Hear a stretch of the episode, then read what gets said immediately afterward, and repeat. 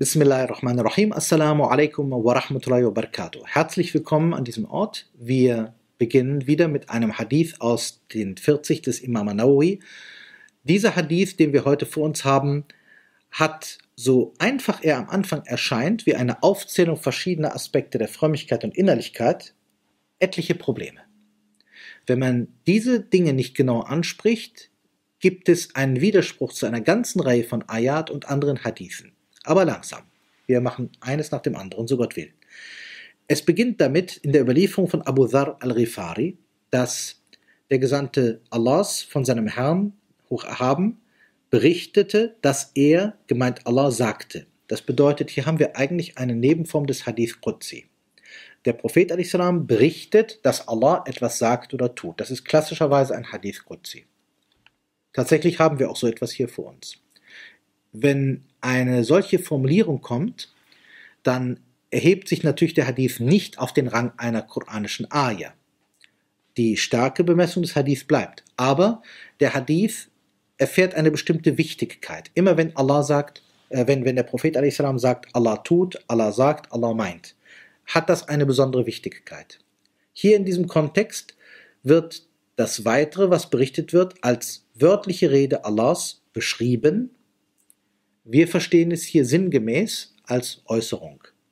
Das heißt, der Prophet beim Hadith Qudsi wählt sehr wohl die Form, aber der Inhalt hat eine viel stärkere Bezug, äh, Bezugnahme zu der Sphäre Allahs, als das beim üblichen Hadith der Fall ist. Was wird hier eigentlich gesagt? Der erste Teil, dass Allah subhanahu wa ta'ala hier in der Rede des Propheten sagt, ich habe mir selbst das Unrecht verboten und es unter euch für verboten erklärt, so begeht kein Unrecht untereinander. Es ist ja auffällig, dass man mit diesem Bereich beginnt. Das muss jetzt zusammengenommen werden mit etlichen Ayat des ehrenwerten Korans, wo es im Grunde darauf hinausgeht, wer Zulm, Unrecht ausübt, sei es sich selbst gegenüber oder anderen gegenüber, der führt sich ins Verderben, der schneidet sich von dem Weg der Rettung und dem Paradies ab. Deswegen, ähnlich wie bei dem vorigen Hadith, beginnt dieser Hadith damit, was muss man vermeiden, um das Paradies nicht zu verlieren. Wir sind jetzt auf der Handlungsebene. Und tatsächlich spielt sowohl zu Beginn wie auch zu Ende des Hadithes der Begriff Amal, Handlung, eine große Rolle. Das wird uns auch noch gleich etwas mehr beschäftigen. Aber beginnen wir langsam. Nach der Erwähnung von Unrecht, Sulm, quasi diesem ersten Teil, der klären muss, wie kann man sich vor dem grundsätzlichen Irrgehen bewahren, kommen jetzt einige Dinge, die wir als Ermahnungsworte verstehen können. Das heißt, es geht jetzt darum, um die Rechtleitung. Man soll Allah um Rechtleitung bitten, damit man recht geleitet wird. Allah speist. Wenn man hungrig ist oder wenn man Speise braucht, soll man Allah darum bitten. Er speist uns. Dann geht es um Nacktheit und Bekleidung. Man soll ihn um Kleidung bitten und Kleidung erlangen. Hinweis, für viele Menschen damals und auch noch etliche heute ist es nicht so einfach, an saubere, gute Kleidung zu kommen. Das bedeutet, Kleidung ist vielleicht für uns, aber nicht für alle Menschen in der Welt selbstverständlich muss man hier in dem Kontext sehen. Dann das Sündigen bei Tag und bei Nacht und Allah vergibt alle Sünden, so soll man ihn um Vergebung bitten und so weiter.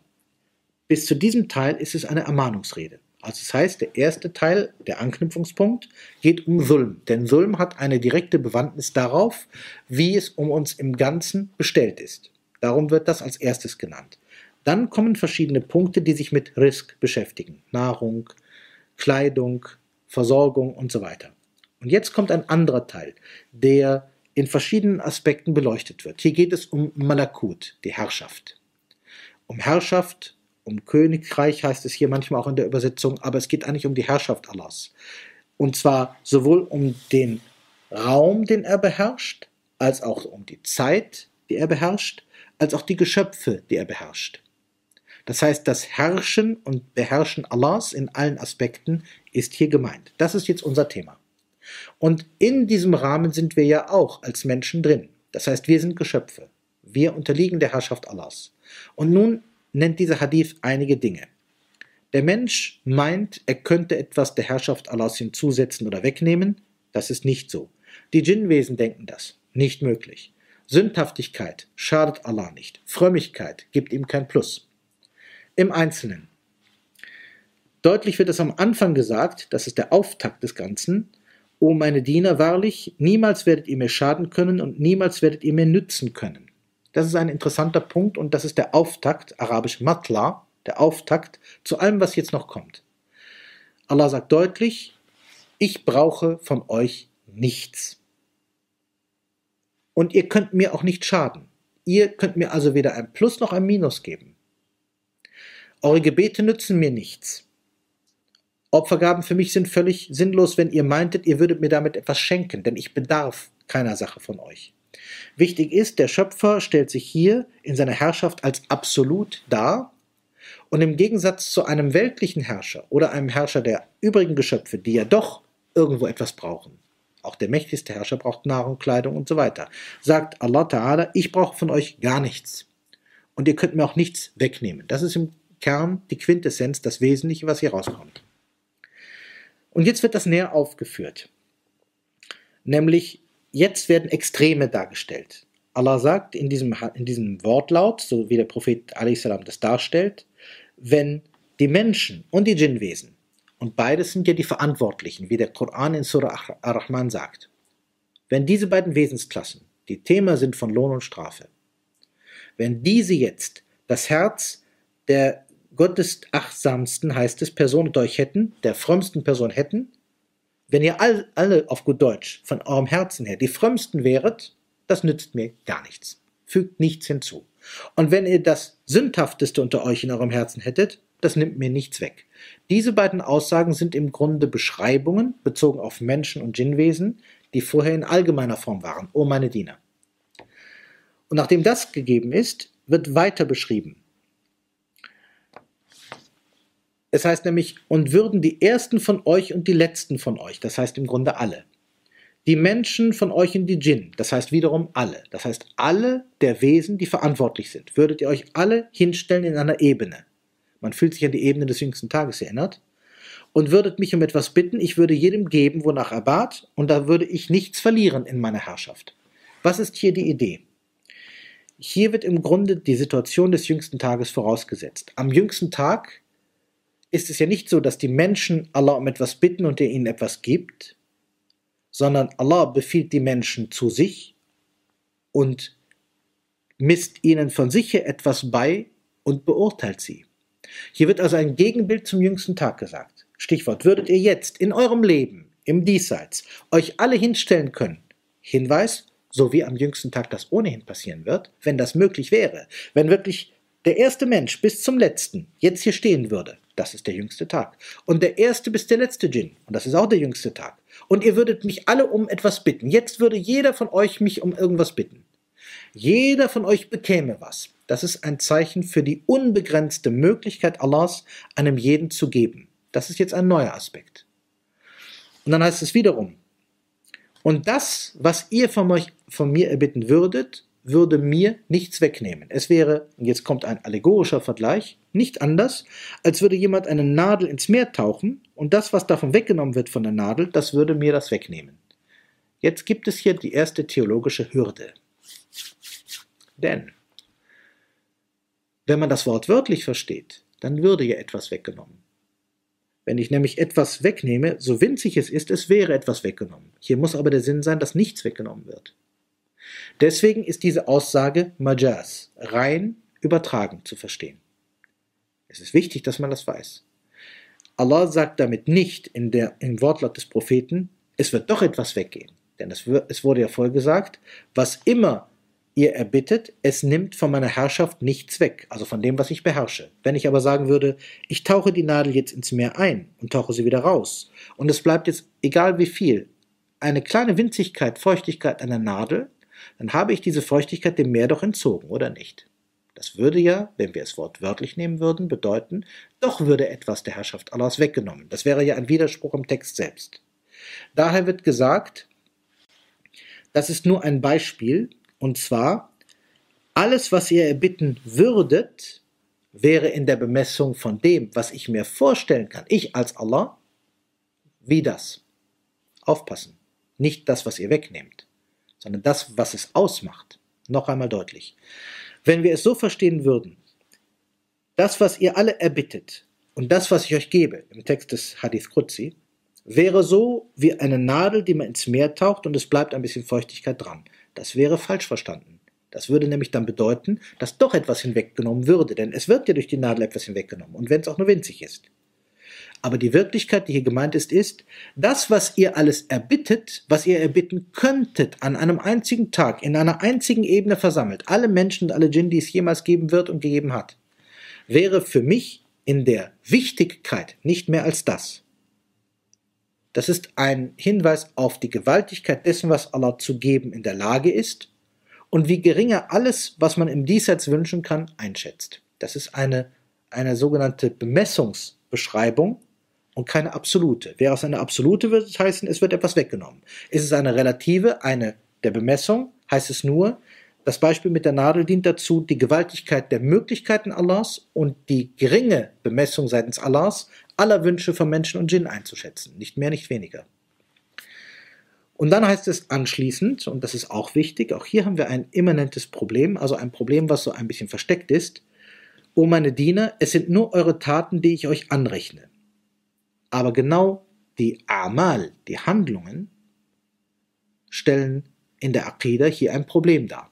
Denn die äh, Gelehrten sind übereinstimmend der Auffassung, dass am Ende Allah die Handlungen der Menschen beherrscht und dass das Wesentliche am Handeln, wonach der Mensch am jüngsten Tag beurteilt wird, seine Nia ist.